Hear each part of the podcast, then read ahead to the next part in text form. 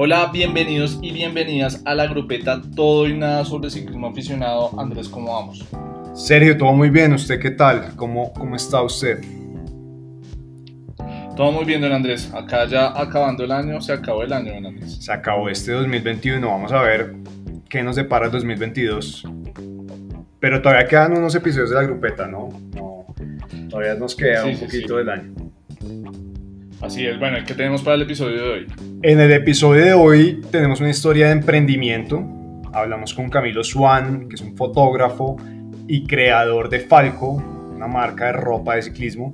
Y Camilo nos contó sobre su marca, sobre qué los caracteriza a ellos y nos dejó unos tips para tener en cuenta a la hora de comprar ropa para rodar, para entrenar y para la competencia.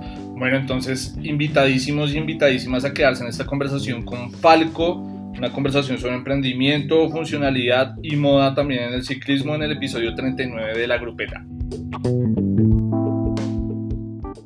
Pues Camilo, bienvenido a, la grupeta. Muchísimas gracias por, por aceptar la invitación y empecemos de una. Cuéntanos, porque habiendo tantas opciones de ropa en el mercado, de ropa para ciclismo, decidiste crear una marca en esta categoría.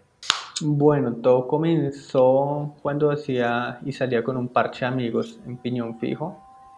Eh, como que no conseguíamos ropa que nos agradara y la ropa que nos gustaba pues era costosa en su momento para nosotros. Eh, decidí sacar como Pero era un parche de, de salidas dentro de la ciudad Sí, o- exacto. o, salían afuera. No, en la ciudad. A nosotros nos reconocían por también hacer rodadas nocturnas. Entonces salíamos a recorrer la ciudad a las nueve y media de la noche. Nuestro punto de encuentro era eh, Titán, pues porque todos vivíamos cerca a ese lugar. Entonces era salir a rodar en Bogotá como locos, eh, buscar un lugar donde comer y regresarnos todos al mismo punto. Entonces, andamos como el tema de, ok, vamos a eh, participar en competencias. Eh, la primera competencia que participamos fue Criterium, eh, se me olvida como el año y el lugar, el lugar fue en. Entonces decidimos como saquemos unos uniformes para nosotros y pues que estemos eh, como representativos eh, y chéveres. Eh, un artista, le escribimos como un artista eh, y le dijimos, oiga, ¿le interesa diseñarnos el uniforme? Eh, el man le gustó la idea y nos diseñó el uniforme. Entonces desde ahí me como eh, empezó a sonar la onda de, pues qué chévere hacer indumentaria deportiva, eh, puesto que ya tenía yo eh, anteriormente, yo toda mi vida he estado con el tema textil por parte de mi mamá, entonces conocía demasiado, entonces me era un poco más fácil saber qué textiles poder utilizar y qué no, eh, cuáles tenían mejores propiedades, cuáles no. ¿Y Zeroker les hizo ese diseño gratis o le pagaron algo? No, gratis, o sea, como le gustó el proyecto, hablamos, eh, dijo, ok, creo que... Y en eso también era solo yo, yo le conseguía como toda al equipo y les dije como, oiga, hay un man que nos va a hacer el diseño. ¿Quién se llama? Zeroker. Ah, sí, sí lo sabemos quién es. Ok, listo. Eh, y ya, fue, eh, fue un diseño bastante bonito.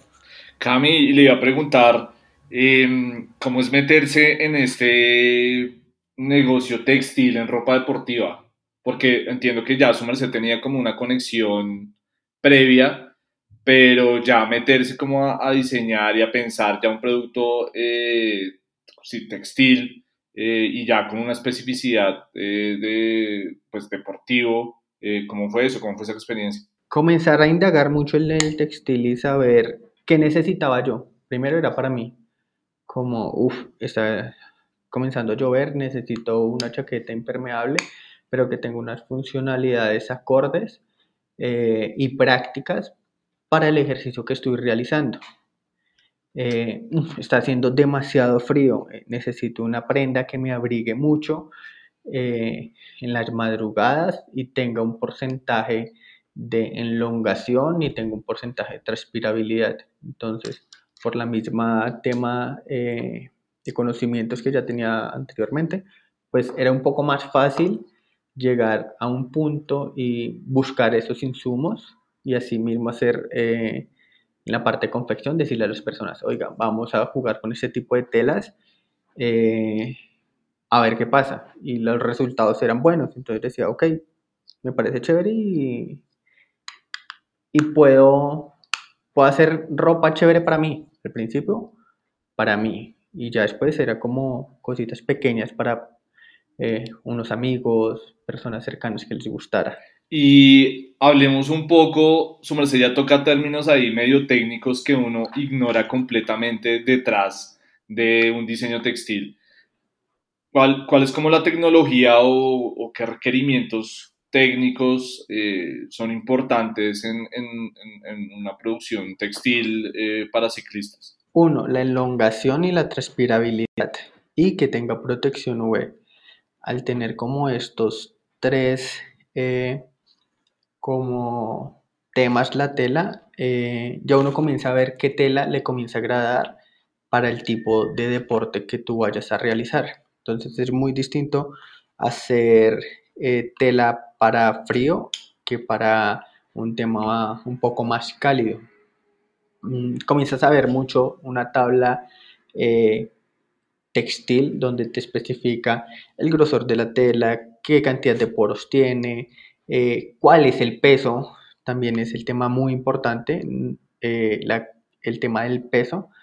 Eh, y así comienzas a ver el tema de durabilidad del producto. Entonces, hay telas que te pueden a ti durar en un jersey donde no te, se te vaya a descolorizar 10 años. Hay otros donde en menos de 2 años se te va a descolorizar.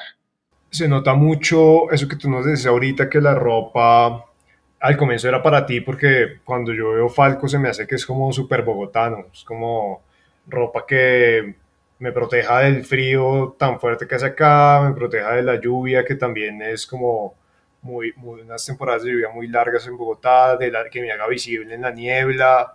Eh, ¿Ese es el foco de Falco o también tienen otro tipo de, de prendas para otros climas? También tenemos para otros climas. De, pues es que considero que eh, en la sabana donde estamos, tenemos demasiados climas subyacentes. Queremos frío, nos vamos para el Verjón. Queremos calor, nos vamos para Mesitas. Eh, queremos un clima un poquitico más templado, nos vamos para Subachoque.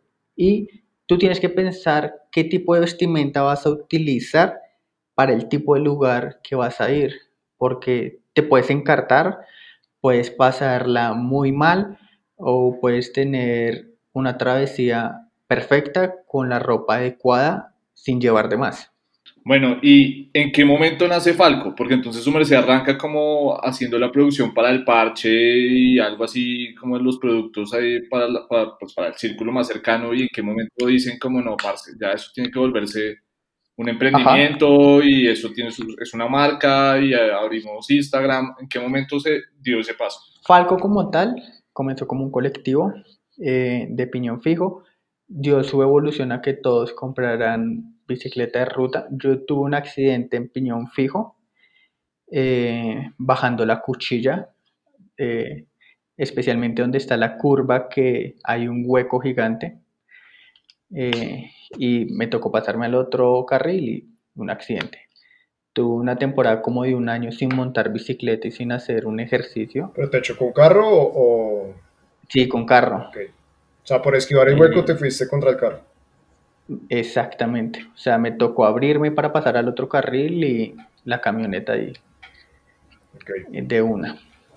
Mm, y en ese tiempo, como de no hacer ejercicio y no hacer nada, decía, veía las fotos y veía todo el mundo haciendo ejercicio, saliendo a viajar. Y yo acá en Bogotá, solo montando bicicleta. Entonces ahí fue como, ok, no, necesito, voy a comprar una bicicleta de ruta y listo. Quiero hacer ropa adecuada y chévere. Pero la, la, la, compra de la, bicicleta, de la bicicleta de ruta fue como por esa necesidad de, o sea, estás saliendo a carretera, estás haciendo bajadas, ya necesitas los frenos. Sí, exacto, ya como que hubo una evolución de piñón fijo y ya como fue como, ok, ahora queremos llegar un poco más lejos y hacer algo un poco más específico y bajar de peso. Entonces, eh, ¿Bajar de peso tú o la bici? Yo. Y yo, ok, entonces comencé ahí a hacer como los primeros borradores de la ropa, entonces algo para mí eh, que me sirviera para, me voy para la cuchilla, ah, ok, en la cuchilla que el clima es, entonces necesito un tipo de chaqueta adecuada para esto. Y fue, fue naciendo así, a través de eh, llegar un poco más lejos, fui evolucionando la ropa también a lo que necesitaba en ese momento. Y era porque, no sé, una chaqueta de una marca, digamos, de las súper conocidas europeas contra la lluvia, no sé, vale 700 mil pesos. E, ¿Esa era la necesidad que tú querías o el problema que tú querías resolver? Sí, exacto. O sea, acá también encontramos marcas muy buenas, pero no me sentía yo como identificado con con lo que mostraban y con lo que hacían. Creo que tenemos un potencial muy fuerte que nos explota, un potencial muy fuerte tanto textil y tanto a nivel mundial que nos reconocen como ciclistas, pero creo que el tratamiento de imagen que le dan la marca como que uh, no es de mi gusto. A diferencia de marcas extranjeras que tú solo ver una foto y decir, uff, marica, quiero comprar ese, esa ropa por verme como esos manes y hacer esos parches que hacen ellos, así uno no monte. Entonces, ese fue como el tema, dije, ok, voy a hacer la ropa para mí y, miramos a ver qué pasa. Cami, ¿y qué significa Falco? Falco significa, eh, es la abreviación de las aves más rápidas, es Falco peregrins, es el nombre de la familia de aves que son las más rápidas, el animal más rápido en el mundo. Entonces se hizo la abreviación a Falco y que andan en manada siempre. El significado. Y eso es otra cosa, todo tiene un significado en la marca. Sí, eso le iba a preguntar porque me pareció muy interesante la integración que hacen como de, mm, de lo deportivo con ilustraciones que son un poco más, como no sé, más hipsters, más de diseño gráfico, eh, como una línea que uno podría hasta rayar con el estilo de la, de la prenda. Entonces, ¿cómo, ¿cómo, ha sido esa, esa, evolución de ese ADN y cómo, cómo llegan a, esos momentos de creatividad, de cruzar ilustración eh, con, con, los diseños de las prendas que son bastante sofisticados, pues, desde mi perspectiva? Al principio era demasiado, era demasiada información en muchas cosas, teníamos demasiado y fuimos simplificando hasta desde el logo. El logo era más gordito, ahora es más fit, por así decirlo. Eh, y el primero era una cosa absurda.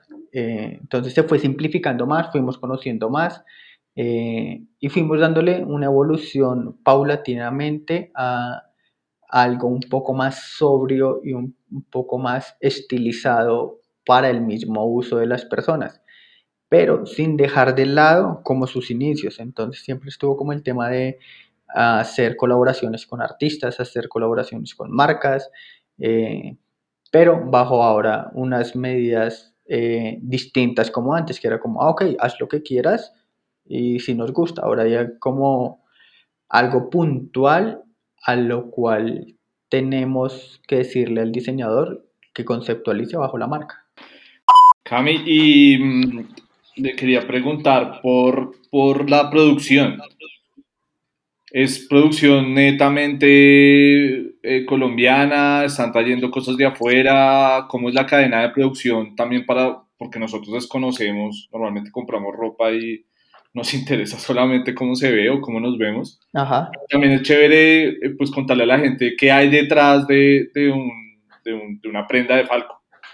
Listo. Eh, en ese sentido, le, el textil nacional es demasiado bueno en todo su esplendor. Pero hay cosas que en el ciclismo, eh, digamos como en Italia o en Holanda, nos llevan muchos años luz eh, en tecnología. Esperemos llegar rápido nosotros también a esto. Eh, y comenzamos nosotros a trabajar todo el insumo colombiano, pero vimos que podíamos traer tela italiana y podíamos hacer unos acabados bastante buenos eh, y que se veían y se notaban al cambio. Para el consumidor, entonces dijimos, no, ok, nos vamos de una. Eh, igual desde los culotes, eh, el culote nacional es muy bueno, es en gel, pero ya cuando te hablan a ti de un eh, una Habana italiana y es una espuma, ya la comodidad cambia absurdamente a tus montadas.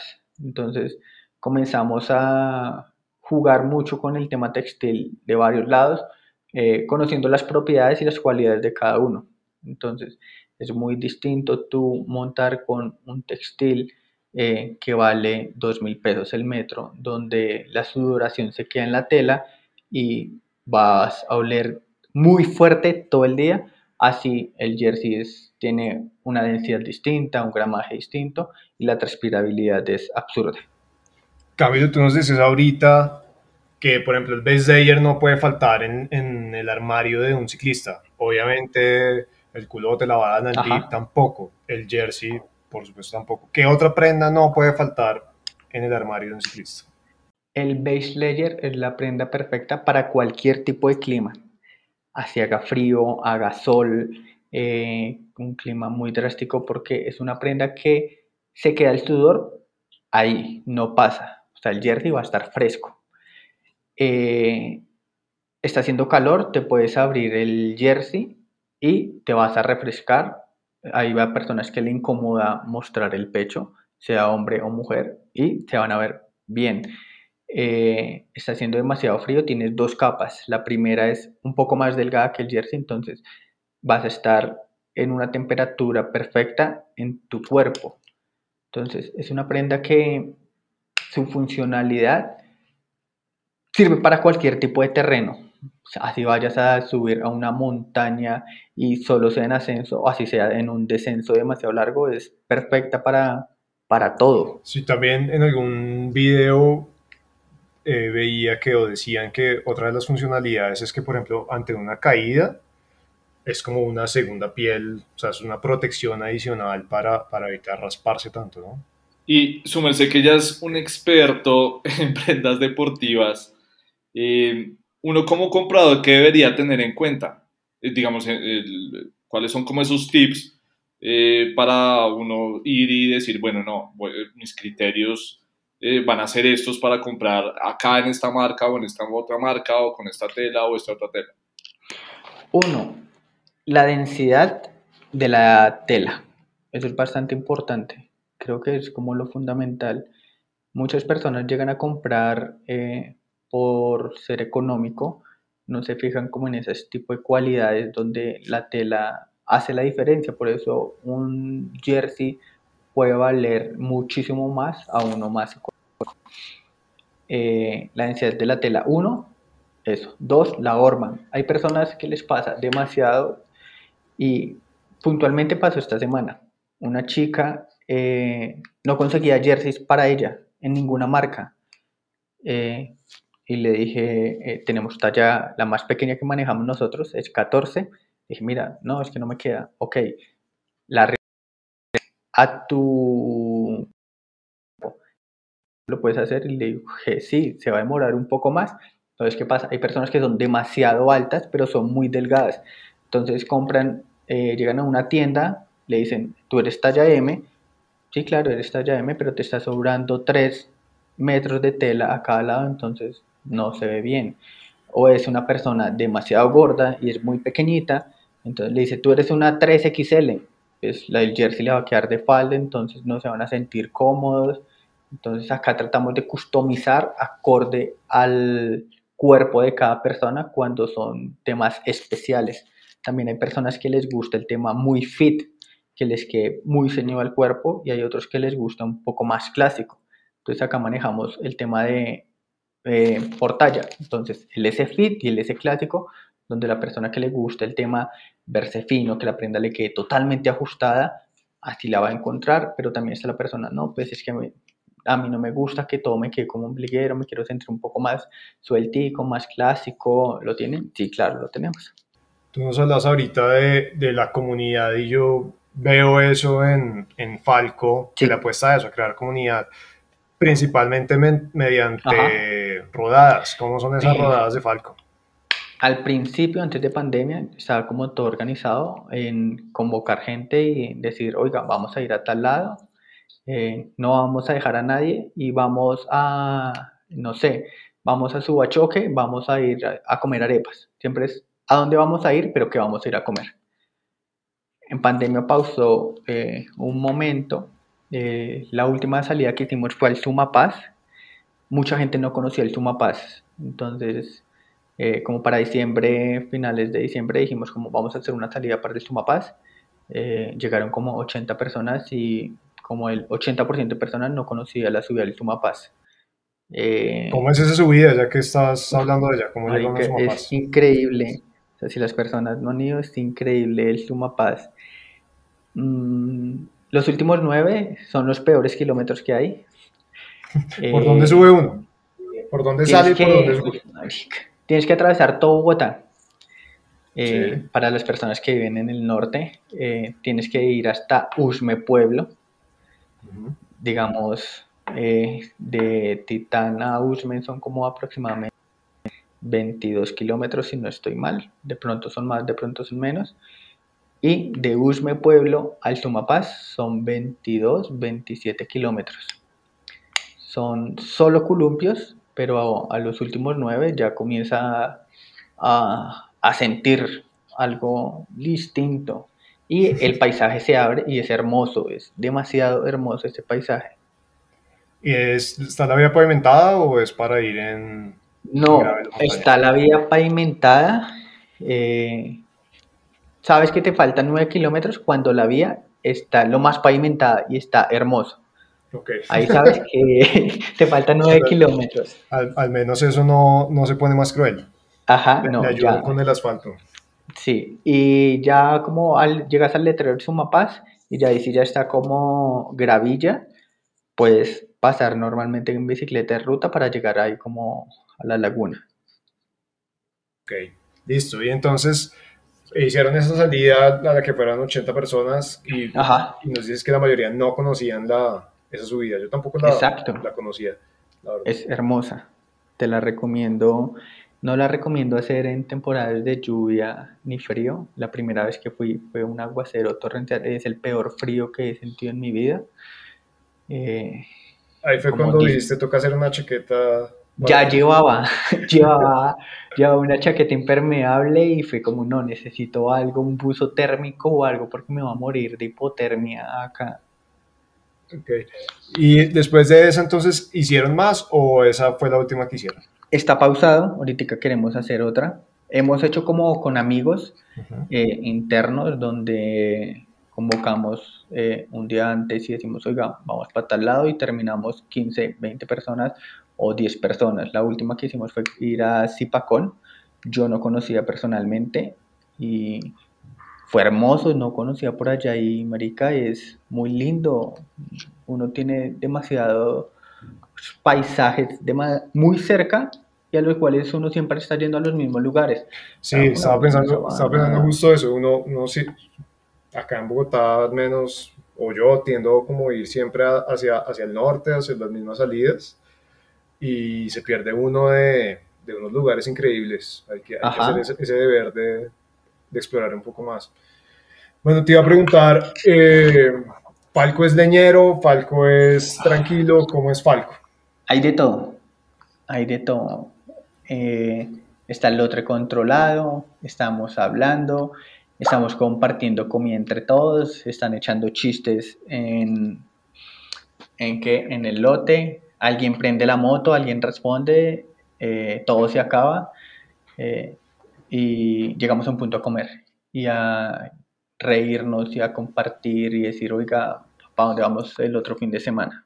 ¿Y su, merced cree que el colombiano está consumiendo eh, productos y accesorios para, para, pues para su práctica deportiva colombianos o tiende a buscar las marcas de afuera? Tiende a buscar las marcas de afuera, eh, pero ya ha comenzado a ver que acá en Colombia también encuentra marcas nacionales muy buenas que le ofrecen las mismas eh, cualidades que las de afuera. Eh, yo antes también buscaba las de afuera, para mí era increíble tenerla y sentir lo que la experiencia que ellos muestran de el tema de hace frío, tienes esta chaqueta, hace calor, tienes este jersey. pero creo que eso también se transmite a través de una imagen, de un tipo de comunicación distinta para un consumidor como un ciclista. Un ciclista siempre está indagando y buscando qué es lo mejor para él. Camilo, otra de tus pasiones, aparte del ciclismo, es la fotografía. De hecho, sí, correcto. Es otro oficio, ¿no? ¿Cómo se compagina ese oficio y esa pasión por la fotografía con el ciclismo? Uf, es demasiado duro. Eh, siempre llevo cámara al hombro y tomar fotos a todo el mundo, lo conozca o no lo conozca, o lo conozca ese día. Tomar fotos del paisaje y tratar de tener la foto del día. Cuando tengo la foto del día es como, uff, la hice.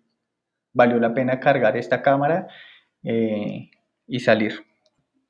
Venga, ¿por qué tanto fotógrafo ciclista? sí, es, como fotógrafo y publicista, yo creo que el, ciclismo pega duro en ese, en ese parche, ¿no? Sí, mucho. Sumerse, ¿qué piensa de eso? Porque, o sea, hay mucha, mucha gente dedicada a la fotografía y que es dedicada también a montar duro, duro. Creo que el fotógrafo llega al ciclismo y experimenta un tema de una visión distinta y un descanso, sea cualquier rama a la que se dedique, sea fotógrafo publicitario, sea de bodas, sea reportero, el solo montar bicicleta y llevarte a un solo punto, comienzas tú a hacer un registro, sea con una cámara, sea con un celular, sea con cualquier dispositivo, comienzas a hacer un registro de tu día a día. Y comienzas a evolucionar, a evolucionar y comienzas a decir, oiga, esto es demasiado divertido y se convierte casi en un diario. En si yo lo tomo una fotografía en una salida que haga, es como, marica, no salí. O sea, Strava puede decir que salí, pero para mí yo no salí si no tomo una fotografía. ¿Tú crees que montar bici y llevar la cámara al hombro te ha hecho mejor fotógrafo?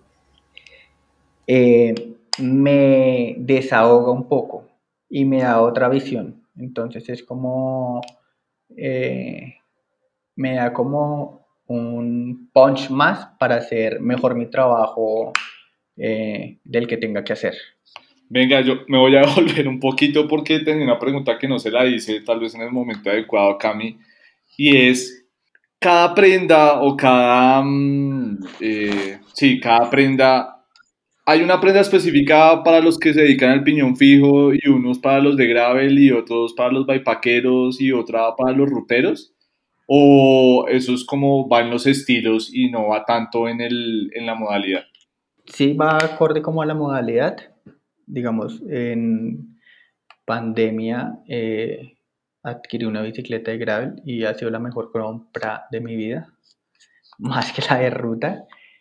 Eh, y comencé a hacer un tema de un tipo de prendas a corte para ese deporte. Entonces, uff, es que ya un jersey tú casi ya no te lo vas a aguantar porque estar tan ceñido como que no.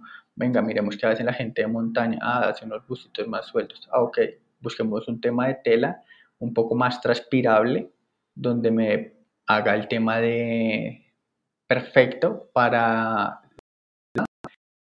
lugar y el momento para montar ese tipo de, montañas. Eh, ah, eso también le sirve a las personas de MTV. Listo, bien. Ah, es que ahora quiero eh, tener un poco más de espacio, pero ¿dónde más meto espacio? Ah, montemos una habana con tres bolsillos. Listo, check.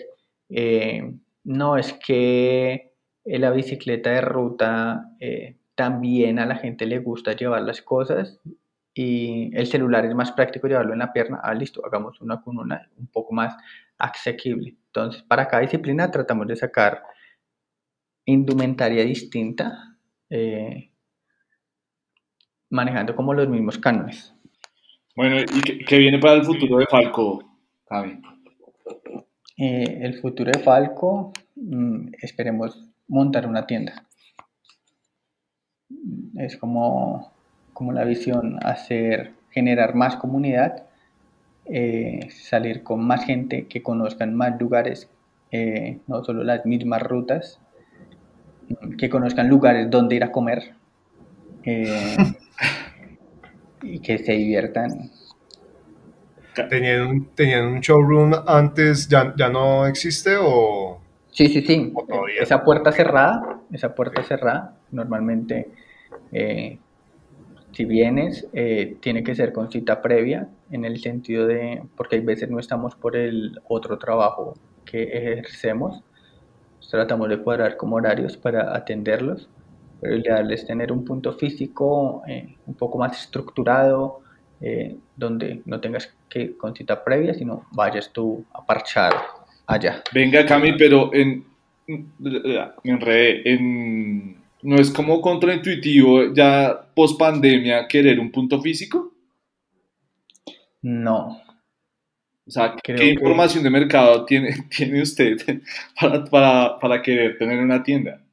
Uf, la marca tenía un crecimiento absurdo, absurdo. En menos de un año, eh, la marca evolucionó demasiado rápido y lo ayudó la pandemia. Creo que a marcas, a empresas, la pandemia les dio la fuerza para arriesgarse. A otras les fue muy mal, digamos, como la otra marca que tengo, le fue mal, pero la otra Falco evolucionó y fue una evolución demasiado rápida que está pidiendo y está pidiendo. Para cerrar, ¿qué debe tener una buena grupeta? Un lugar para llegar a comer y hablar de todo. Bueno, eso sí nos quedó claro, ¿no?